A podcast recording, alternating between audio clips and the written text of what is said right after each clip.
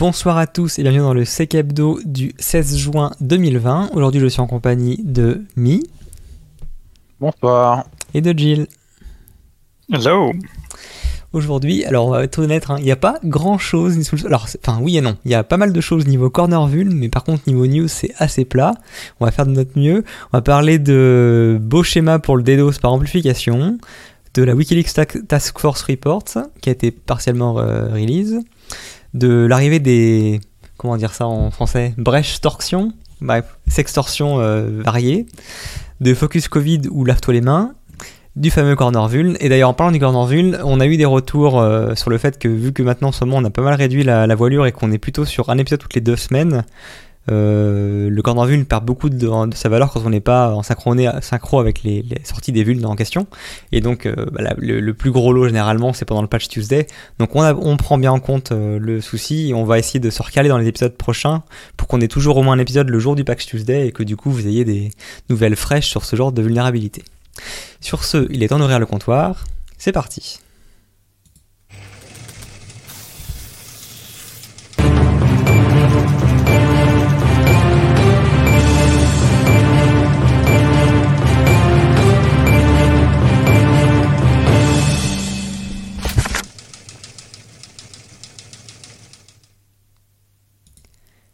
Et c'est donc euh, Mi qui ouvre le bal avec des DDoS par amplification. Ah non, alors c'est moi. Gilles, oh là là, c'est moi. Euh, oui, effectivement. Alors, DDoS par amplification, euh, euh, généralement, il faut expliquer ce que c'est. Et ben là, justement, il y a un article de Lincoln qui a deux beaux schémas intéressants. Euh, parce qu'après, fondamentalement, c'est des mecs qui vendent de l'anti-DDoS, donc euh, ils font l'effort euh, qu'on puisse comprendre. Alors le texte, bon, ça m'intéresse pas trop. Par contre, le, schéma explique bien que ben, t'envoies tes 60 octets sur le service qui va être abusé et que t'en as 3 kilos qui s'en vont vers la victime. Euh, donc voilà, après, bon, je suppose qu'on est obligé de laisser le logo quand on utilise leur truc, mais euh, mais ça permet de passer rapidement dans un mail où il va falloir, parce que ça va continuer. Euh, justement, le, deuxième, c'est la chronologie hein, des différents types euh, d'amplification, de déni de service sur amplification qu'on a eu. Euh, même, même cache, c'était 2018. Moi, je croyais que c'était plus récent que ça. Mais les premiers abus sur même cache, c'était 2018. Il me semble qu'on en a eu des nouveaux euh, après en 2019, mais. Euh. Ouais, mais 2018, euh, gros. Grosse utilisation de Memcache. Quand c'est sorti publiquement, qu'il avait fallu regarder dans, dans les détails de l'implémentation qu'avait fait Memcache, ça a sorti très rapidement et ça a été très très rapidement utilisé par les attaquants Memcache. Ça avait fait beaucoup de dégâts et euh, je ne veux pas dire de bêtises, euh, mais je crois que des hosters euh, français avaient même contacté directement les clients pour leur demander de patcher par rapport ah, ah au risque qu'il y avait. Ouais. Et ce qui est intéressant, c'est que vous avez les facteurs d'amplification sur la timeline. Donc voilà, bon, effectivement, même cache c'était de 10 à 50 000. après, il y a des facteurs d'amplification juste de 10, voire de 45, bon, voire de 500 aussi sur WS Discovery. Euh, donc voilà, bon, ça fait deux illustrations sympas si vous avez besoin de faire un peu de com autour. Euh, après, de toute façon, il n'y a pas de magie, hein, des doses par amplification, bah, il faut, euh, faut patcher, et comme c'est plein de trucs connectés à Internet où personne ne s'occupe de patcher, bah, au bout d'un moment, euh, je suppose que les FAI, quand ça avait pourri trop, ils finissent par tomber les lignes. J'ai vu passer un tweet récemment, hein, Amazon, ils ont encaissé quoi, un Tera 7 secondes? 3, c'est ça hein. Des doses qui est passé. 2 Tera 3, je crois, de tête ou 2 Tera 7, quelque chose comme ça. Je, ah bah c'est. Je, retrouverai. Euh, ça, a dû être recalculé. En fait, euh, c'est euh, dans leur rapport d'activité que, que c'est sorti. Ils n'avaient pas communiqué dessus. Ah ouais, bah de toute façon, ils n'ont pas envie que les gens se disent ah bon on va faire plus. Hein. Mais donc voilà, bon, quand on parle d'amplification, voilà, c'est de essayer de faire rentrer 2 Tera sur votre data center. Vous allez voir, c'est pas moins d'être une grande entreprise, c'est compliqué. Mais pour le coup, il y a une, en parlant d'application, une nouvelle technique qui est sortie récemment là. C'était, euh, il n'y avait pas une. Euh, j'ai écrit un truc passé il y a une semaine ou deux. La dernière qui est sortie, c'est UPnP. Ouais, ça doit être ça. Le callback, euh, call Stranger. Call Stranger en utilisant le callback de UPnP, ouais. Voilà, Call Stranger, je cherchais le terme. Ce que je cherchais, c'était un truc avec, à écran. on les mettra dans, dans, dans les sources de, de l'épisode, qui, qui, est plutôt sympa. Après, bah, le problème, hein, c'est comme souvent, il faut suivre qui a patché, qui a pas patché. Très bien. Bon voilà, c'est un peu tout sur, sur ce truc-là. du coup, Wikileaks, un rapport de Wikileaks? Mi? Yep.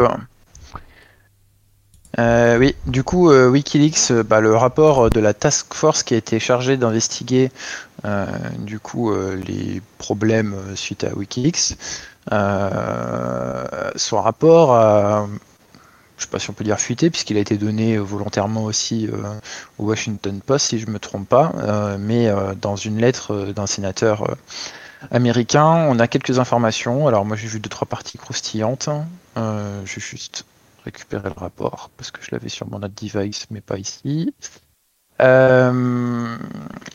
Euh, globalement, ce qui est intéressant qu'on apprend, c'est que ouais, ils sont très forts pour faire des outils pour attaquer et tout, mais par contre niveau défensif, euh, pas ouf quoi. C'est un peu ce qui, ressort euh, du, rapport qui a été publié. Après, il y a pas mal de mesures de recommandation. globalement, la lettre, c'est pour se plaindre hein, qu'il n'y ait pas d'action qui a été prise derrière enfin du moins pas d'action euh, signifiante euh, suite à ça. Euh, donc il y a pas mal de choses quand même intéressantes qui sont sorties, d'où potentiellement est venue la fuite. Donc quel est le service On apprend un petit peu sur le déroulement de ce qu'ils ont vu eux de leur côté. On apprend qu'il y a quand même comme 186 gigas, si je me trompe pas, qui ont été exfiltrés. Donc c'est plutôt pas mal. Euh, et puis après, bon, bah, il y a, d'autres choses qui sont plutôt, euh, plutôt intéressantes, plus au niveau de, la connaissance. On parle d'un gold folder où euh, dans ce dossier, il y aurait pour 7 Tera d'outils de, de, hacking, entre guillemets, qui permettrait du coup de d'avoir des. Alors, ils ont dit exactement euh, des nouveaux exploits et des euh, versions euh, d'outils beaucoup plus faciles à utiliser. Donc, il a l'air d'être sympa ce dossier. Hein. On apprend que la CIA utilise Confluence et Stash. Donc, si on a des, vulnérabilités sur ces, logiciels-là, ben, en face, ils doivent aussi les aimer, surtout si, bon, je pense qu'ils doivent pas être explosés, hein. Après, on sait jamais, hein. mais euh, c'est intéressant de savoir quels sont les outils qu'ils utilisent chez eux. Euh, après, euh, bon, il y a deux trois choses sur les recommandations qu'il faudrait qu'ils suivent, etc. mais c'est plus intéressant pour savoir d'où est la fuite, d'où ça vient. Et puis, bah, ça parle de Volt 7, hein, bien sûr, de WikiLeaks. Après, globalement, il y a quand même beaucoup de choses qui sont dans, qui, étaient connues, hormis ce que je vous ai annoncé en plus. C'est c'est plus un point en disant euh, ben, maintenant euh, que je sais pas si c'est volontaire ou pas de sa part que je pense que c'est volontaire hein, puisqu'il a donné au Washington Post mais je pense que l'idée derrière c'est de motiver euh, les personnes qui sont derrière l'institution de la CIA de à dire augmenter leur défense en sécurité et ben, sur ça c'est une bonne idée. Après, euh, bon, on voit quand même qu'il y a des gros manquements. Quand on parle de démarque, on parle de résilience DNS. Euh, enfin, après, euh, la CIA, c'est une organisation comme tout le monde, entre guillemets. Enfin, comme tout le monde. Enfin, comme tout le monde, mais qui est qui est grande. ouais, c'est et, Voilà. Donc, ça se trouve, le démarque, c'est sur un seul serveur et tout. On n'a pas les détails. Donc, bon, faut voir ce qui, ce qui en sortira. Mais bon, on va dire que c'est les problèmes que les grosses entreprises ont, euh, qu'on peut trouver aussi à la CIA, quoi. Il n'y a pas que nous euh, qui ne faisons pas les cartographies de euh, notre SI parce que juste on ne sait pas ce qui tourne dessus. Après, hein, l'idée aussi derrière la lettre, c'est un peu de, tirer la sonnette d'alarme hein, parce que bon, il y a des événements qui sont un peu, qui sont un peu bif aussi. Euh, je sais pas si c'est, si ça cache pas d'autres, euh, on va dire, euh, événements qu'ils n'ont pas encore souhaité communiquer dessus, notamment les bifs sur la partie de la page 5. Il y a beaucoup de bifs. Et puis quelques recommandations aussi qui ont été enlevées, notamment sur juste après la partie où on parle de confluence et de stash. Il y a un certain nombre de, je pense, de paragraphes euh, qui sont dédiés à ça, qui ont été biffés. Donc, euh, Ouais, ça doit donner des éléments opérationnels, donc ils sont enlevés. C'est ça. Ok, moi c'est pas mal. C'est comme quoi, euh, on arrive toujours à donner des suites quand on a envie. Quand on met euh, la bonne personne au bon endroit, ouais, ça peut. En parlant de, de suite, euh, Morgan, suite à des failles. En fait, il est mute. hein, De, suite à quoi? Tu veux que je passe la suite Ouais, essayé de te faire une transition, tu vois. Ouais, c'était un peu bancal comme transition. euh, bridge torsion, euh, je sais pas. hein. C'est suite, Oui. à des, c'est suite à des vunes. Enfin, à des, à Ouais, des- en fait, euh, c'est- deux news dans une. J'en avais une de côté et en fait, ça a fait euh, penser. Enfin, mis, ça, ça a rappelé à mis une autre news et du coup, j'ai intégré les deux dans un, dans un seul élément. La première, c'est par rapport au, ça s'appelle donc les, les bridge torsion, donc en gros un mélange de fuite de données et d'extorsion.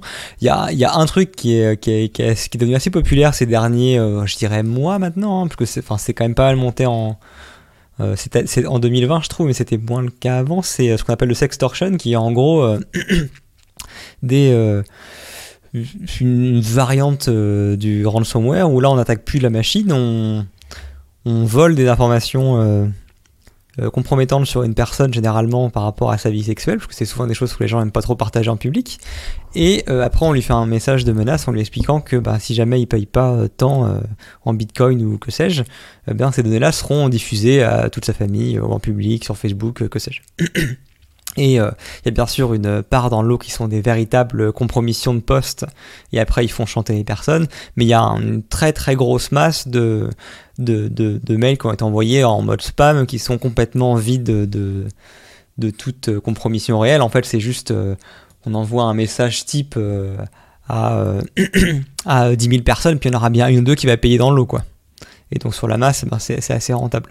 Et donc généralement, c'est du message préfet comme quoi on a trouvé plein d'infos sur tel truc, que, que c'est pas joli joli, que de toute façon tu peux rien faire maintenant c'est trop tard, et que si jamais tu veux qu'on te fasse une fleur et qu'on diffuse rien, et ben tu payes tant. Euh, et bien, il y a une nouvelle euh, mode qui passe en ce moment, c'est euh, la même chose, mais pour les fuites de données. Donc, bah, c'est pareil, hein, les fuites de données, il y avait au début des ransomware qui simplement te demandaient la clé pour déchiffrer. Il y a des ransomware qui ont un peu évolué et qui après étaient en mode bah, les données on les exfiltre et après si tu veux eh bien qu'on ne les utilise pas, il faut que tu payes.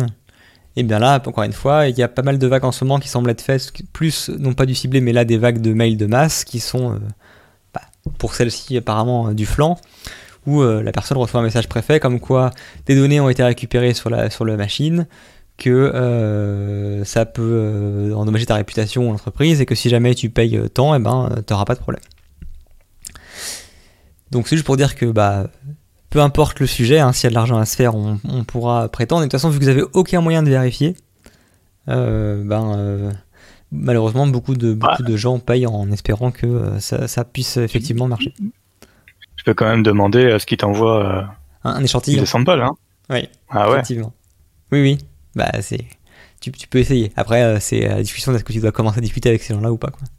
Surtout, surtout Oui, voilà. la question c'est toujours la même. C'est euh, c'est comme pour les ransomware, c'est c'est leur parole contre la vôtre. C'est-à-dire que, enfin, c'est leur parole tout court. hein. C'est- euh, qu'est-ce qui vous assure que vous aurez euh, la moindre des actions qu'ils promettent de faire quand vous avez payé Bah, absolument aucune.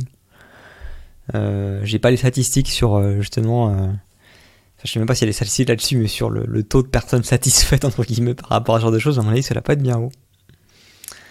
Et du coup, ça fait penser à un, un autre, euh, une autre actu qui est sorti sur le, comment s'appelle ça, le, forum du sens sur les extortions, apparemment c'est commencé à monter un peu en véritable industrie. En gros, ils font de la récolte de, données euh, en leak de masse, donc ils servent généralement de data leak euh, public, hein, et ils essaient de collecter le plus d'informations possible sur un individu précis. Et une fois qu'ils ont une masse assez intéressante, euh, ils font justement mail de menace comme quoi ils vont diffuser. Et là où ils vont encore plus loin, c'est que ben, quand l'information n'a pas été euh, leakée de façon entre guillemets à l'insu du plein gré de la personne parce qu'il y a eu une fuite de données sur euh, un site euh, avec des informations compromettantes ou euh, que sais-je, eh bien ils vont les chercher eux-mêmes avec une technique pour ceux qui connaissent qui s'appelle le catfishing. Donc un, rappel dans le cas de phishing, c'est quoi? C'est du phishing où la personne qui vous fiche, c'est généralement des c'est des messageries instantanées. Donc c'est du c'est du enfin ou ça peut être du mail, mais généralement c'est quand même souvent du du, du tac au tac et la personne se fait passer pour euh, bah, un membre du sexe opposé, généralement, ou en tout cas celui du, membre du sexe qui vous intéresse hein, par rapport vos préférences sexuelles, pour du coup vous charmer et vous inciter à euh, dire des choses, ou révéler des choses, ou faire des choses que vous ne feriez pas en temps normal. Et généralement, bah, ils s'inscrivent sur des sites de, lieux de, sites de rencontres, se font passer pour euh, la personne idéale avec des fausses photos, des fois ils ont même jusqu'à des fausses vidéos en mode sex cam en vous demandant de faire la même chose, et après vous faire chanter sur ce qu'ils ont à récolter. Voilà. Et donc bah, apparemment c'est maintenant devenu une, euh, véritable petite industrie, entre guillemets, où il y a une équipe qui ont leur propre forum, où ils font à chaque fois un poste avec un dossier sur une personne, ils récoltent le plus de choses possible, et après ils contactent la personne en leur demandant de payer pour que euh, ces données-là soient retirées du forum. Le problème c'est que vu que ces postes-là sont publics dès le début, bah, c'est indexé par Google. Et donc, euh, bah, bon courage pour faire passer ce genre de choses. Quoi. Bref, ça pour dire que même s'il y a un gros morceau de ces choses-là qui sont que du vent et euh, les, les, mails sont finalement du spam euh, et qu'il n'y a rien de vrai tout ça, il y a également une portion qui est, sur des, faits réels. Donc bah, comme d'habitude, hein, euh, soyez vigilants. il existe de superbes trucs aussi pour masquer votre webcam quand vous vous en servez pas. on sait jamais. Et puis bah toujours se méfier de, des personnes qu'on rencontre, euh, entre guillemets, euh, sans avoir aucune preuve euh, physique de leur existence. c'est pas si compliqué que ça de, mettre une fausse webcam ou autre bêtise et de vous faire croire que la personne en face est une charmante jeune femme quand en fait c'est juste un attaquant comme un autre. Quoi. Mais rassurez-vous, hein, euh, avec euh, les grandes idées de nos sénateurs, bientôt, de toute façon, il faudra toujours se connecter avec France Connect. du coup, on saura que c'est des vrais gens parce qu'ils ont un numéro d'impôt. Ouais. Alors après, il y aura du commerce de, de, vrais comptes euh, qui auront été contournés, puis ce sera fini, quoi. Euh, ouais, non, non, mais c'est des fausses bonnes idées. Alors d'ailleurs, je vais en, toucher deux mots parce qu'on a discuté un peu sur le sur le Discord. Euh, cet amendement qui fait tant de bruit, euh, qui en gros euh, soumettrait l'accès aux sites pornographiques en France à une authentification France Connect ou euh, un truc équivalent pour s'assurer que c'est une personne majeure. Donc c'était ça ou la saisie de carte de paiement. la saisie de carte de paiement, j'y crois pas parce que c'est pas, c'est très facile de sortir la carte de paiement des parents et puis de la mettre dessus. Hein. En fait, cet amendement, il dit absolument pas ça. Enfin, ça, c'est dans le commentaire de l'amendement qu'il y a les, élucubrations euh, des sénateurs. L'amendement, il dit que euh, il y a une obligation de résultat pour que les personnes mineures ne puissent pas consulter ces sites-là. Euh, et puis, euh, effectivement, il confie au CSA la tâche de garder ça et de faire du, du déréférencement. Et c'est pareil, il ne précise pas quel type de déréférencement dans la loi pour que ça puisse évoluer. Euh, bon voilà, bon après c'est d'un point de vue liberté, euh, respect des libertés, euh, si jamais ça passe, parce que bon c'est au Sénat, donc ça va repasser à l'Assemblée nationale, qu'après il va falloir attendre des décrets d'application, puis après il y aura très probablement les premières entreprises qui vont se retrouver condamnées, qui vont faire des recours jusqu'au Conseil constitutionnel pour une violation des libertés fondamentales et du respect de la vie privée. Hein. Mais mais, mais bon, euh, voilà, ça fait partie des dernières joyeusetés françaises et des grandes idées de certains sénateurs. Alors du coup là, pour faire la transition, c'est mort. Je sais pas, t'as pas une sortie avec le sénateur et Covid, non T'as pas d'idée euh, Non, alors là, ouais, non. Euh, euh, un article de blog de Microsoft sur le, les statistiques des attaques euh, de phishing liées au Covid euh, avec euh, bon le bon le texte c'est du blog Microsoft.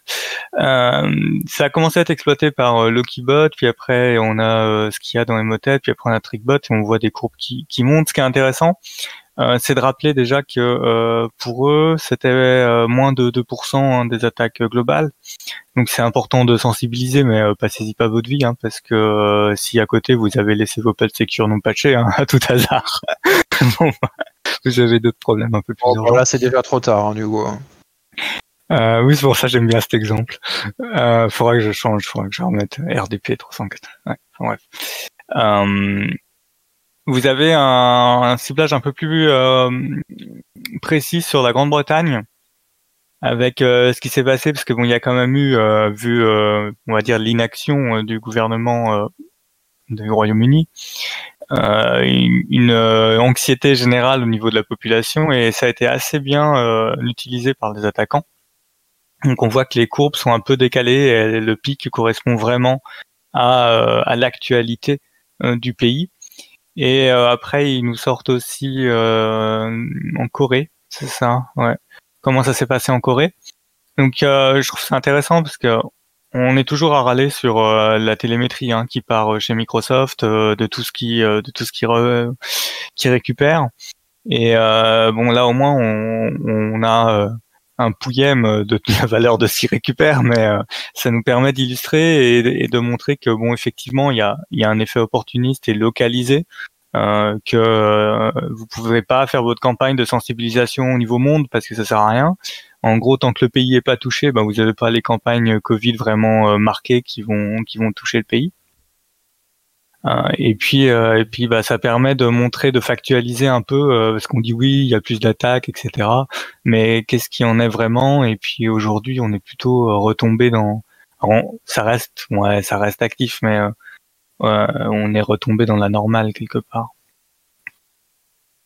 Donc voilà, l'article est, bon, il y a pas mal de textes, hein, vous pourrez lire, et puis les graphes sont sympas. Puis à la fin, qu'est-ce qu'ils disent Ils disent pas acheter notre produit Si, voilà, ils disent acheter notre produit, évidemment. Euh, voilà. Mais ça fait des faits. Et c'est toujours pratique. Très bien. Et maintenant, euh, je crois que c'est là qu'on attaque la, partie du CKF 2 où on va commencer à pleurer, c'est ça? Le, gros morceau, le corner vuln Non, ça va. Ça va? C'est léger cette semaine. Ah bon. Alors, on, commence, on commence d'entrer avec une petite vulnérabilité euh, processeur qui s'appelle Crosstalk. Euh, histoire de se mettre euh, en jambes. Euh, donc, Crosstalk, qu'est-ce que c'est? Ça a été découvert par VUSEC. Alors, c'est le nom d'université dont je ne me rappelle jamais la localisation. Hop, VU Amsterdam. Université d'Amsterdam, voilà, tout simplement. donc c'est leur département sécurité, ils ont déjà trouvé quelques vulnes, non assez connus. Euh, et bon, là, ils se sont bien amusés. Donc, euh, c'est un nouveau type de vulnérabilité. Euh, pour ne pas me tromper, je vais reprendre mes notes. C'est pour Intel, c'est pour AMD. C'est pour Intel. Du coup, c'est une nouvelle type de vulnérabilité qui s'appelle SR, SRBDS pour Special Register Buffer Data Sampling. Euh, c'est plus connu sous euh, le nom de la CVE 2020-05-43, ce qui est beaucoup plus simple. Euh, pour faire hyper hyper simplifié, vous avez votre CPU qui a plusieurs corps. Ces corps partagent un buffer, qu'on va appeler shared buffer. Et ces corps, des fois, envoient des instructions pour avoir des éléments de d'aléatoire, par exemple pour le DRNG. Et euh, dans ce cas-là, du coup, euh, le CPU euh, va envoyer l'instruction, elle va être envoyée dans le buffer, et ensuite va être envoyée dans le DRNG. Et ben le buffer, il est comment dire partagé, mais il n'y avait pas de restriction, et donc bah, les autres corps pouvaient lire dans ce buffer-là. Et donc, bah, ce qu'on peut faire, c'est récupérer des informations aléatoires qui sont intéressantes, notamment sur la génération de crypto. Euh, il y a deux, euh, deux gros problèmes, on va dire, sur, euh, sur cette vulnérabilité. Déjà, si vous n'allez pas vous presser sur le patch, hein, je, je, vous le garantis, si vous avez du serveur, on va être sur hop, trois impacts majeurs. les instructions qui sont du coup mitigées, c'est-à-dire qu'en fait elles ont été ajoutées en série et bah, en gros s'il y a une instruction spécifique qui est lancée, ça bloque l'accès au cœur euh, au shared buffer pour les autres cœurs jusqu'à ce que cette opération euh, soit réalisée. Donc c'est valable pour trois instructions, rdrand, rdseed et igetkey. Donc elles auront du coup une plus grosse latence parce que bah, elles peuvent plus être exécutées euh, en, parallèle en même temps et surtout ce, ne peuvent plus être elles sont obligées d'être séquentielles en fait. Vous pouvez plus les faire euh, un cœur ne peut pas demander euh, la même chose ou demander une autre opération pendant ce temps. Il n'a pas eu accès au shared buffer tant que celui-ci n'a pas été overwrite. Donc euh, c'est pas super cool. Hein. Et bah, du coup, ça introduit beaucoup de latence, comme on va voir après. derrière, ce qu'on peut donner comme indication, alors, c'est des benches qui ont, qui ont été faits publiquement et euh, qui ont l'air d'être pas mal. Ça a surtout l'air d'impacter certains logiciels de base de données avec des gros gros impacts au niveau du, patch. Donc euh, réfléchissez bien sur serveur si euh, vous voulez patcher ça. Après, au niveau du client, c'est pas quelque chose qui est très demandé, je pense. Il n'y a pas de on va dire, d'impératif, sauf si vous faites tourner des choses en local sur vos clients, mais sinon, euh, je pense que vous pouvez euh, patcher. Mais euh, le scénario de vulnérabilité d'exploitation, si vous êtes sur un PC, on va dire, utilisateur, qui a déjà accès à un cœur, votre problème, il est ailleurs. Par contre, sur tout ce qui va être hosting en ligne, là... Là, ça risque d'être compliqué. Donc, eux, ils ont un intérêt à patcher et de faire bien attention à comment ils patchent, surtout. Après, hein, euh, c'est des exploits très intéressants techniquement, euh, mais euh, derrière, en exploitabilité de tous les jours, c'est pas ce que vous allez retrouver chez votre pentester régulier, entre guillemets. et vous si vous êtes posting provider, enfin, vous n'avez pas de, gros soucis à vous faire. Quoi. Donc côté workstation, vous pouvez patcher tranquillement. Côté hosting provider, euh, serveur. il faut peut-être regarder si vous avez de l'applicatif, des bases de données. Euh, voilà. Mais euh, pour 90% des personnes, je pense qu'ils peuvent patcher tranquille. Donc en détail, hein, pour le lockdown, ce qui se passe, c'est que du coup, comme on expliqué tout à l'heure, vous devez du coup nettoyer et overwrite le buffer pour pouvoir accéder à nouveau d'un processeur et donc ça rend extrêmement lent sur certaines instructions. Euh, et donc c'est une euh, solution euh, de contournement parce que le problème en lui-même n'a pas été résolu pour d'autres instructions. Notamment, JSEC parle d'une autre instruction qui potentiellement aurait dû être mitigée mais ne l'a pas été, donc ils sont encore en discussion là-dessus. Voilà pour les processeurs Intel. Hein. Donc, bah, patcher, hein, si vous êtes en workstation, si vous êtes en hosting provider, bah, réfléchissez bien avant de patcher. Euh, derrière, on passe à Ripple, Ripple 20. C'est sorti cet après-midi. Euh, on avait, il n'y avait pas grand-chose en ce moment. L'actualité n'était pas très fournie, donc euh, c'est plutôt intéressant. Qu'est-ce qu'on est, Ripple 20, on va pouvoir faire une analogie, je pense, au niveau de la vulnérabilité. On est sur une vulnérabilité dans une stack IP. Donc c'est quelque chose qui, une petite librairie, quelque chose qui est vendu en fait, ou qui est intégré par X vendeurs. Et bah, du coup, après, on en perd un peu la traçabilité. Et là, bah, le problème, c'est que cette lib, elle a quand même pas mal de vulnes, dont euh, une RCE euh, qui est euh, assez préoccupante, qui est rank 10 si je me trompe pas. Et on a deux autres vulnérabilités qui sont rank 9. Après, on a du 8. Enfin, c'est des vulnérabilités assez importantes quand même pour une stack IP. hop, je vais retrouver ça. Hop, donc c'est ça. Euh, deux vulnérabilités 10, pardon. Donc la CE 2020 118.96 et 118.97 sont toutes les deux en 10. Euh, qu'est-ce qu'il vous faut pour euh, l'envoyer? Bah, Juste avoir accès à un device qui a IPv4. Voilà. Donc pour celle-ci, il faut avoir une specific configuration. Bon après le problème c'est que les specific configuration, bon, on sait pas trop si elles sont on va dire vraiment très spécifiques où elles sont spécifiques à une certaine version de la librairie, mais comme la librairie après est réimplémentée, etc. Bon, c'est un peu le problème. Euh, et par contre, une euh, où il n'y a euh, aucun problème de spécification ou de, configuration. On est sur simplement le fait de pouvoir envoyer un paquet mal formé à un device. Alors ça, au niveau problème, ben, c'est quand même assez, assez commun d'avoir des devices exposés sur Internet. Donc par rapport à ça, pourquoi c'est problématique C'est parce que déjà, euh, il y a quand même beaucoup de monde concerné. Alors je vous laisserai, je vais pas vous faire toute la liste, je vais vous donner que ceux qui ont confirmé la vulnérabilité. Donc on a Bron, on a Baxter, on a Caterpillar, HP, Intel, Max Linear, Rockwell, Sandia National Labs, Schneider Electric slash APC, Digi et HCL Tech en potentiellement en, attente, hein, qui n'ont pas encore confirmé. Il y a quand même de gros noms. Euh, et euh, par rapport à ça, bah, ces noms-là peuvent potentiellement être affectés. Il va falloir suivre s'ils si, euh, confirment ou non. il y a vraiment du, gros nom dans le network. il y a aussi dans la sonde. Il faut, faut, surveiller la vulnérabilité. Ça va être un long travail de patch. Euh, en sachant que des entreprises n'ont pas encore release les patchs. Hein. donc il euh, faudra faire attention pour ça. Euh, tout sera public. Enfin. Il y a déjà une partie technical report qui est disponible déjà. ça fait 27 pages. Ça détaille vraiment en détail la première vulnérabilité qui est une RCE. Sinon, si c'était qu'une infolique, c'était pas, c'était pas assez vendeur. Euh, du coup, euh, la deuxième, c'est un infolique avec un summary details. Ils ont prévu de balancer euh, tout le détail des vulnérabilités suite à leur talk qui va être à Black Hat, si je me trompe pas.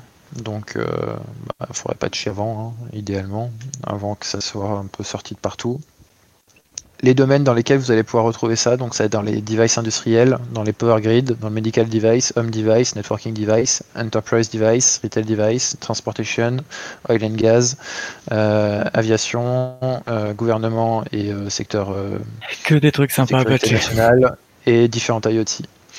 Alors le problème c'est que c'est une toute petite lib donc euh, là, de ce que j'ai compris, ils ont travaillé avec euh, des vendeurs américains euh, qui sont assez connus, CyberDMX, qui ont un gros gros parc de clients en fait. Et ça, c'est intéressant parce que du coup, ils ont pu donner, je pense, de ce côté-là, avoir une information de visibilité, de savoir avec ces signatures qu'ils leur ont donné, est-ce qu'il y avait la possibilité de voir d'autres équipements qui étaient affectés. Je pense que c'est un peu comme ça en fait hein, qu'ils ont qu'ils ont construit leur liste de potentiellement affectés. Euh, à voir comment ça va être géré, mais ouais, ça sent, ça sent bon pour du VXWorks 2.0, ça. Hein. Avec euh, un peu plus de, secteurs concernés, euh, je pense quand même. Voilà, donc il y a le lien en détail. Hein, et puis bah, si vous voulez le technical paper, il faut mettre full name et email, et puis il vous envoie ça directement il n'y a pas la possibilité de le récupérer sur leur serveur directement, c'est envoyé par mail. Voilà, voilà. Bah, patchez bien hein, sur, euh, sur cette vulnérabilité parce que celle-là va être longue à tenir. En ce moment, on en a pas mal. On a eu euh, celle de IP, euh, IP. On a eu Call Stranger qui va être aussi longue, on va dire, au niveau du patching. Celle-ci encore. C'est, on va dire, dans, dans le temps en ce moment, au niveau des vulnérabilités. Ensuite, on va partir sur euh, Microsoft et Adobe. Donc euh, Microsoft Patch Tuesday et Adobe. Bah, euh, si vous l'avez pas regardé depuis une semaine, il y a, peut-être des soucis à se faire sur le patching. mais côté Adobe, tranquille, hein, même si ça, buzz un peu, il n'y a, rien de critique qui a été release aujourd'hui. Il y avait deux trois trucs intéressants en P2 si je me trompe pas la semaine dernière, mais c'est pas c'est pas super critique dessus. Euh, bah, Microsoft, comme d'hab, hein, des vulnérabilités en pagaille, 129 euh, de tête. Euh, et puis bah on a eu du coup les releases des write-up pour certains. Il y a deux trois trucs intéressants. Il y a des privilèges d'escalation, des RCE hein, bien sûr. moi celui qui, m'a assez intéressé, c'est un escalade de privilèges via notre GPU update. Hein. Euh, du coup, ça c'était plutôt pas mal. Et puis je pense pas que ça soit super bien surveillé. Donc euh, il y a des moyens sympas, ah de la persistance euh, via de la télémétrie aussi. donc en utilisant le, service de télémétrie de Windows, vous pouvez avoir une petite persistance. Donc ça, les, services de Windows par défaut, l'abus de service Windows par défaut, ça peut être intéressant. Je suis pas sûr que ce soit les premières choses qui soient regardées dans les défis. Donc, il y, a pas mal de vues hein, quand même à patcher. Donc, bah, si vous, êtes concerné, enfin, pas être concerné par Windows, c'est génial, je pense. Et puis, bah, du coup, il y a eu des, informations qui ont été releases sur sur une CVE. Euh, Zecops avait fait un gros teaser euh, sur une RCE et en fait ça n'a pas été qualifié en tant qu'RCE par Microsoft, ça a été qualifié en tant qu'infolique. Du coup un peu, un peu un bad buzz pour eux là-dessus. Voilà. Euh, vous avez en complément du coup d'autres vulnérabilités qui ont été remontées par le CERT US en dessous. Ensuite, on va parler de vulnérabilité dans les routeurs, parce que bah, il n'y en avait pas assez. Alors euh, là, on est euh, sur du routeur euh, particulier assez cher, hein, et plus, on va dire, type de routeur qu'on va pouvoir retrouver dans de la petite entreprise, voire de la moyenne entreprise. Donc c'est pas mal de vulnérabilités qui ont été trouvées dans le R7600, si je me trompe pas, chez Netgear avec de la RCE en veux-tu en voilà. Bon, ça c'est comme d'hab. Euh, le problème c'est que là il n'y a pas de patch, hein, parce que Netgear euh, ou euh, ZDI, à qui la faute, hein, n'est pas prêt. Donc ZDI a commencé à publier quelques détails, mais il n'y a pas tout. mais bon, des personnes ont commencé à voir que certains bulletins, enfin bulletins de advisory de ZDI a été publié, donc ils commencent à, balancer leur blog post sur la vulnérabilité. Je pense que ça a dû être le go pour eux. Donc euh, on a déjà euh, un blog post chez euh, Grim-Cocom sur l'exploitation du routeur Netgear. Ensuite, toujours dans les routeurs, bah, chez D-Link, toujours sur du SOHO. Palo Alto qui a trouvé 6 vulnérabilités. donc plutôt pas mal. Hein. On a que je dise pas de bêtises, du CSRF, euh, de la faiblesse de chiffrement, euh, des problèmes dans euh, la prédiction pour les nombres aléatoires, bien sûr bah, du clear text storage, sensitive information. Alors celui-là il est pas mal, et le clear text transmission sensitive information aussi il est pas mal. donc sur ça, hein, c'est pas des vulnérabilités, on va dire, très très importantes au niveau de, de la prise à distance. Par contre, au niveau euh, de la sécurité, on n'est pas super bien quoi. Donc euh, bah, pas de chien si vous avez euh, du D-Link. ensuite, on a Symantec qui a eu une élévation de privilège qui a été patchée et qui du coup est documentée publiquement. Donc bah, Symantec en dernière version 14.2 RU2 si je ne me trompe pas c'est la dernière version à vérifier. Euh, qui euh, a été patché aussi. Donc, euh, si je me trompe pas, oui, c'est ça, c'est 14.2. Voilà. Bah, patché en Symantec, ils ont souvent des vulnes dessus au niveau des versions privilèges. On a McAfee aussi qui a eu une vulne récemment sur les de privilèges. Je crois que c'était VirusScan, si je dis pas de bêtises. Ensuite, un peu plus euh, de niche, mais on a une publication plutôt généraliste exécutif euh, de Positive Tech hein, concernant les vulnérabilités sur GTP. Euh, donc GTP, c'est GPRS Tuning Protocol. donc c'est une des premières deuxième génération de réseaux euh, téléphonique. Euh, ils disent que ça va même toucher la 5G. En fait, le problème, c'est que le GPRS n'a jamais été abandonné. Il y a toujours euh, du, du, legacy dans les, réseaux opérateurs. par rapport à ça, en fait, ça ne sera pas abandonné si un certain mode de 5G est déployé. Si un l'autre mode est déployé, le GTP est remplacé par du HTTP 3 Quick, si j'ai pas de bêtises, ou HTTP 2 Quick, je sais plus lequel c'est. Je, crois qu'ils avaient commencé avec HTTP2 et la dernière version, ils ont commencé à intégrer l'HTTP3. Pas dire de bêtises, je crois que c'est ça. Donc euh, pour information, hein, ça vous dit que globalement, euh, les informations qui sont censées être privées et pas visibles, bah, elles sont visibles. Donc euh, les identifiants de téléphone, les informations de cell, etc. si ça vous intéresse, vous pouvez aller regarder un peu plus en détail le rapport de Positive Tech. Alors, après, sur des trucs un peu plus légers, hop, on a x41dsec.de qui a publié leur vision de la vulnerability et coordinate disclosure. Alors ça vous dit un peu comment eux ils fonctionnent, qu'est-ce qu'ils considèrent comme de la full disclosure, de la coordinate disclosure, leur, leur comment dire, leurs recommandations pour avoir euh, si vous êtes un vendeur ou euh, vous êtes une personne qui peut être contactée par euh, ce type d'organisation, qu'est-ce qu'il faut mettre en place, comment le mettre en place?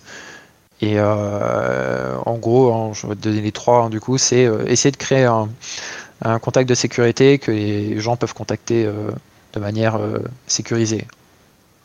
C'est-à-dire que si vous donnez pas une boîte mail avec une PGP, en gros, ils sont pas, ils sont pas super, super ouf dessus.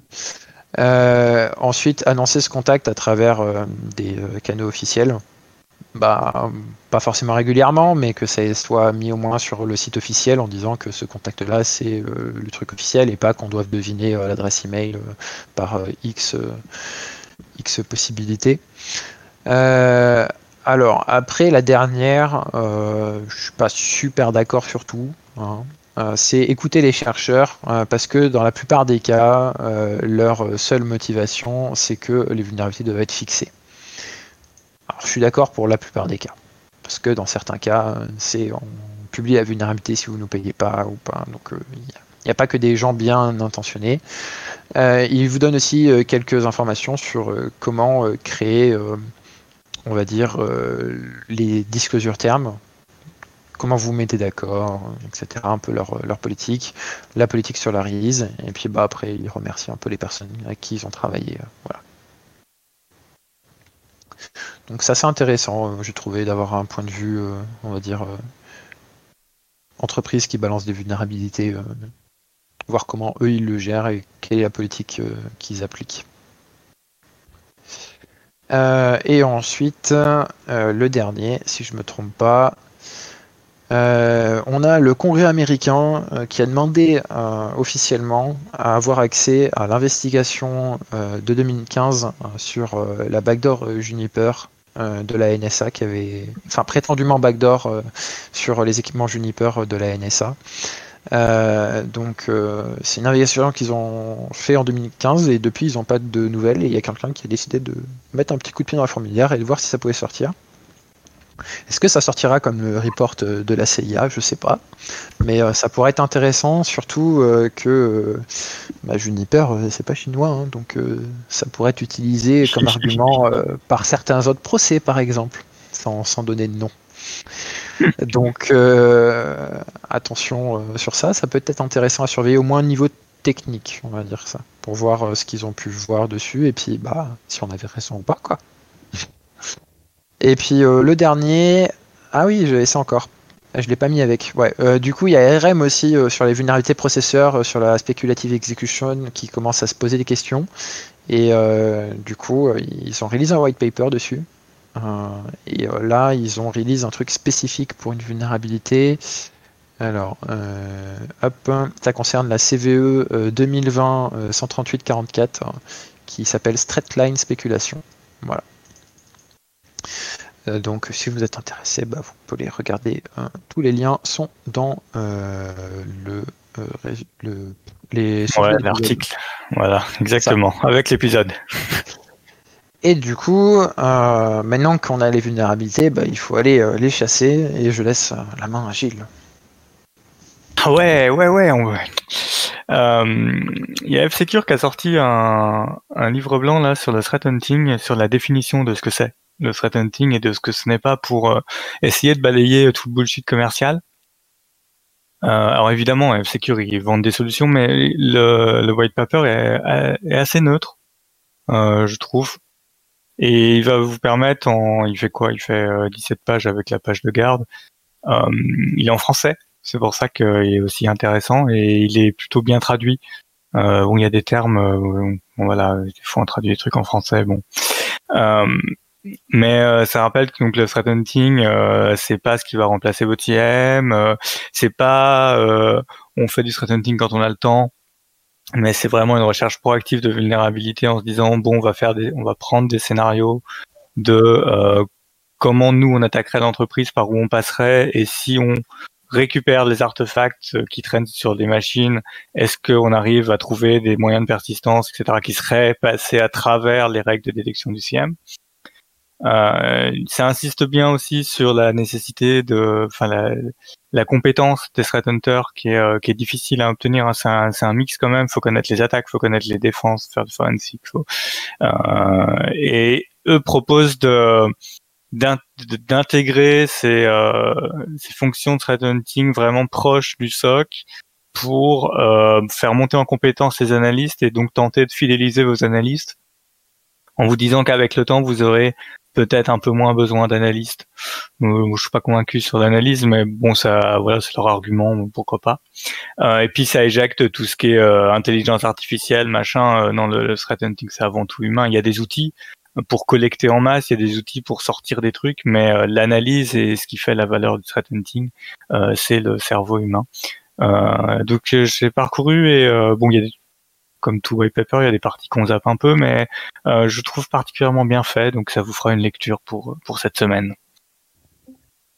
Et voilà, je crois qu'on arrive au bout euh, de notre épisode. On a une découverte de la semaine. Oh non, je crois pas. Euh, je crois pas, non. Non, on va dire que, que voilà, ça fait une belle lecture pour la semaine. Tout à fait. Très bonne lecture alors du coup, Gilles. Du coup, on vous souhaite euh, une bonne semaine. Très bien. Oui, euh, merci de nous avoir écoutés. Et puis rendez-vous pour un prochain épisode que, l'on rappelle, on essaiera de caler cette fois-ci par rapport aux sorties majeures de vulnérabilité. Enfin, de patch pour ces vulnérabilités. Parce que les sorties de vulnérabilité, si on savait les prévoir à l'avance, ça, se saurait. Sur ce, il est temps de fermer le comptoir. À plus tard. Salut.